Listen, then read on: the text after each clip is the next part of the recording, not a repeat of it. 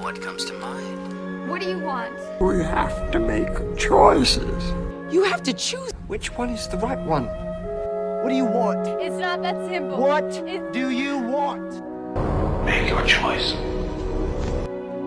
Bienvenue sur Le Choix de Marie, le podcast ciné qui vous donne tout simplement des idées de films à regarder. Sans spoiler ni prétention, je partage chaque semaine avec vous les films que j'ai vus pour faciliter votre dilemme du On regarde quoi? Bienvenue dans ce nouvel épisode du Choix de Marie, un épisode assez bourrin, je dois être très honnête avec vous. Les âmes les plus sensibles feraient mieux de s'abstenir sur cet épisode bien dark. Petit planning cette semaine, j'ai été assez occupée. On commence avec un film d'action traitant du terrorisme, Mensonge d'État. Ensuite, un film d'horreur sous acide, Mandy. Et pour terminer, un film de gang avec Training Day. J'ai donc commencé ma semaine avec un film jamais vu jusqu'à présent, Mensonge d'État. Ai-je besoin de présenter le réel Ridley Scott? Je ne crois pas. Vous avez tous déjà vu au moins un de ces films, que ce soit Alien, Blade Runner, Thelma et Louise, American Gangster, Seul sur Mars ou bien sûr Gladiator. Véritable touche à tout, il a plus de 25 films à son actif dans des registres très variés comme vous pouvez le constater. Et là, j'avais envie d'un truc qui tâche un peu, qui explose dans tous les sens, un peu bourrin. Ça faisait un moment que celui-là était dans ma liste Netflix, donc je me suis dit, allez, pourquoi pas. Sorti en 2008, le film tourne autour du personnage de Roger Ferris, joué par Leonardo DiCaprio, un ancien journaliste blessé pendant la guerre, recruté par le chef de la division Moyen-Orient de la CIA, joué par Russell Crowe, et ce pour traquer un terroriste basé en Jordanie. Pour arriver à ses fins, Ferris va devoir également s'associer au chef des services secrets jordaniens, Hani Salam, qui est joué par Mark Strong. Un film donc qui tourne clairement autour des questions de diplomatie et des divers conflits d'intérêts qui peuvent exister lors de collaborations multipartites. Car bien qu'ils soient censés être tous alliés, on se demande vraiment jusqu'où Roger peut-il leur faire confiance sans mettre toute son opération et même sa vie en danger. Histoire de compliquer encore un peu plus la situation, il va également rencontrer une infirmière qui ne le laissera pas indifférent et nous non plus avec la première apparition dans un film occidental de la sublime Golshifteh Farahani. Je fais un mini aparté sur elle parce que je l'aime vraiment beaucoup. On a pu la voir dans plusieurs films français depuis 10 ans à peu près, mais il faut savoir que c'est la première star iranienne à franchir les portes de Hollywood après la révolution islamique de 1979. Et ce film, Mensonge d'État, au sujet clairement touchy, a été blacklisté partout au Moyen-Orient. La participation de Golshifteh a irrité le pouvoir de, de l'Iran, qui lui interdit temporairement de sortir du territoire et lui confisque carrément son passeport. Elle réussit cependant à quitter le pays pour rejoindre les tournages où elle est distribuée, mais elle vit ensuite en exil de peur de regagner son pays. Depuis, elle a eu la nationalité française et peut ainsi continuer de briller pour notre plus grand bonheur à tous. Je reviens donc sur ce thriller politique, comme vous l'aurez compris, où on ne sait jamais trop à qui faire confiance, et ce jusqu'au bout du film. Une très bonne première demi-heure, une bonne dernière demi-heure. Reste à constater entre les deux une heure de film clairement pas terrible au niveau du scénario. L'intrigue, pourtant solide à la base, se perd dans des engrenages dont elle a du mal à se sortir et finit par ennuyer au bout d'un moment. Ça se rattrape un petit peu sur la fin, mais bon, il n'en reste pas moins que c'est pas vraiment un film dont je me souviendrai bien longtemps. La photographie est belle, c'est fluide, on ne peut qu'admettre que Ridley Scott sait tout mettre en scène. L'ambiance de ces pays orientaux que je connais un petit peu quand même est très bien retranscrite et les scènes d'action sont efficaces et dynamiques.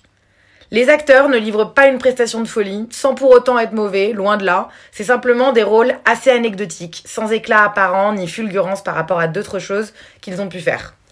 DiCaprio est bon, à son habitude, mais surtout dans les scènes où il est sous forte tension, c'est vraiment ça euh, son, son domaine et son dada. Russell Crowe joue bien le boss insupportable et pas très transparent. Il a pris 10 kilos, 10 kilos pardon, pour ce rôle. Il fait vraiment que manger pendant tout le film. Il est très antipathique et il est très bon en fait dans ce rôle. Et enfin, Mark Strong reste probablement le plus étonnant de ce trio, qui est assez bluffant dans un rôle d'arabe pour un acteur britannico-italo-autrichien. Verdict, ni pour ni contre. Tel est mon point de vue pour Mensonge d'État.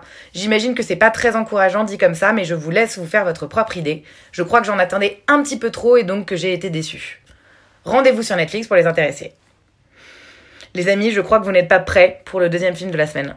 Je donne un warning aux âmes sensibles clairement parce qu'on est sur un ovni gore et psychédélique. Mandy. Le film est réalisé par le méconnu Panos Cosmatos, je ne déconne pas, c'est son vrai prénom, en 2018 et suit un couple d'Américains très amoureux, forcément. Donc Red Miller et Mandy Bloom qui vivent une existence paisible et empreinte d'amour dans les bois, isolés du monde et ce dans les années 80. Le bûcheron Red est interprété par Nicolas Cage qu'on adore et c'est la mystérieuse British Andrea Riseborough qui interprète Mandy. Malheureusement, leur refuge est un soir sauvagement détruit et envahi par les membres d'une secte dirigée par le sadique Jérémy Sand, un chanteur folk slash gourou. Mandy est alors enlevée et Red se retrouve catapulté dans un voyage fantasmagorique marqué par le sang, la vengeance et le feu. Sur le synopsis, on est donc sur le revenge movie classique, pas de grande originalité, mais je ne vous raconte pas la claque que je me suis prise. Le film est envoûtant, je trouve pas d'autres mots pour vous le décrire. C'est vraiment mon plaisir coupable ce type de film, un grand hommage au film de genre, bourré de scènes probablement déjà cultes, auto-parodie qui se prend pas au sérieux, le tout à la sauce du 21e siècle, donc c'est même pas ridicule. Ça veut dire des décors très réussis, une direction de la photographie fabuleuse et une mise en scène soignée et symétrique, et oh que j'aime la symétrie. Lorsque la mise en scène atteint presque le niveau indigeste à force de musique de synthé vénère sur des plans au ralenti ou de gore sale, mais vraiment très sale, il y a toujours un bon gag qui arrive pour déplomber et faire repartir le film. Nicolas Cage interprète à merveille l'américain moyen qui pète un boulon et devient assoiffé de revanche lorsque l'on touche à sa belle. C'est vraiment notre, notre Rambo du 21e siècle. Vous l'aurez compris, je recommande chaudement ce film aux plus psychopathes d'entre vous qui se délectent de bains de sang et d'ambiance démentielle. Aucun jugement de ma part, bien sûr, je m'inclus complètement dans cette mouvance, et je pense même que c'est important d'être connecté à sa part d'ombre et de violence. Préparez-vous donc à un voyage sous acide, complètement what the fuck et époustouflant, mais tous les autres, passez clairement votre chemin, parce que ça me fait mal au cœur de voir que tellement de gens trash talk sur le film, tout simplement parce qu'ils étaient mal avertis ou ont pris cette œuvre au premier degré. Parce que oui, c'est too much, mais c'est aussi ça qui est bon, ça fait du bien d'en voir et d'en avoir plein la gueule. Il est dispo sur Netflix pour les amateurs et si le film vous plaît, je vous invite également à découvrir le film Revenge qui est sorti en 2017 et qui est un autre excellent film qui en fait des tonnes sur le thème de revanche, sauf que cette fois-ci le personnage principal est féminin. On reste dans le thème de la violence, mais dans un registre différent pour le troisième et dernier film de la semaine. Je me suis attelée à une de mes grosses lacunes cinématographiques, Training Day. Un film d'Antoine Fuqua sorti en 2001. On est sur un gros succès du box-office qui a reçu une majorité de critiques positives. Et en fait, j'ai perdu un jeu de société de ciné la semaine dernière, faute de l'avoir vu, et ça a été le déclic. Trop, c'est trop, je dois voir ce film. Donc, ce film raconte l'histoire de Jake Hoyt, qui est interprété par Ethan Hawke, une jeune recrue idéaliste de la police de Los Angeles. Et pour son premier jour, il obtient une mise à l'essai de 24 heures, ce qu'on appelle un training day, auprès du sergent Alonzo Harris, interprété par Denzel Washington, une star de la lutte anti-drogue et un professionnel de la guerre de rue. On les suit donc pendant ces 24 heures et on apprend surtout à connaître Alonso, son cynisme et son jusqu'au boutisme fanatique qui va les entraîner dans des situations de plus en plus dangereuses tout au long du film. Il y a à peu près 1000 personnes qui m'ont conseillé ce film, donc forcément j'avais de grosses attentes qui ont été plus que comblées par deux heures d'une rare intensité. J'avais pas envie que ça s'arrête, ce film est un petit bijou de polar dramatique, à l'intrigue pleine de rebondissements, servi par une mise en scène impeccable. La tension monte par bribes tout au long du film, jouant parfaitement avec les nerfs du spectateur jusqu'à un final pour le moins surprenant. J'en dirai pas plus parce que vous me connaissez, euh, pas de spoiler dans ce podcast, mais sachez qu'Antoine Fuqua a fait appel à des experts de la police de Los Angeles et de San Francisco pour que le film bénéficie d'un réalisme haletant.